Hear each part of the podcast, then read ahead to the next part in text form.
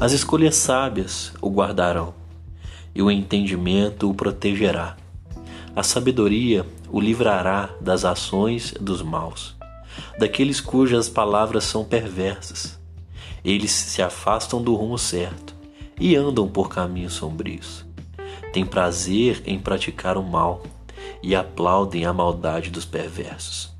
Suas ações são desonestas e seus caminhos tortuosos.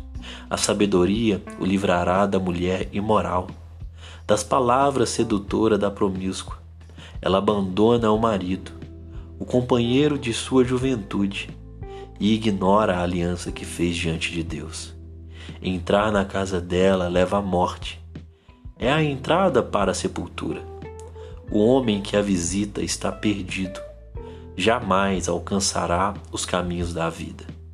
Portanto, siga os passos dos bons e permaneça nos caminhos dos justos, pois os retos viverão na terra e os íntegros nela permanecerão.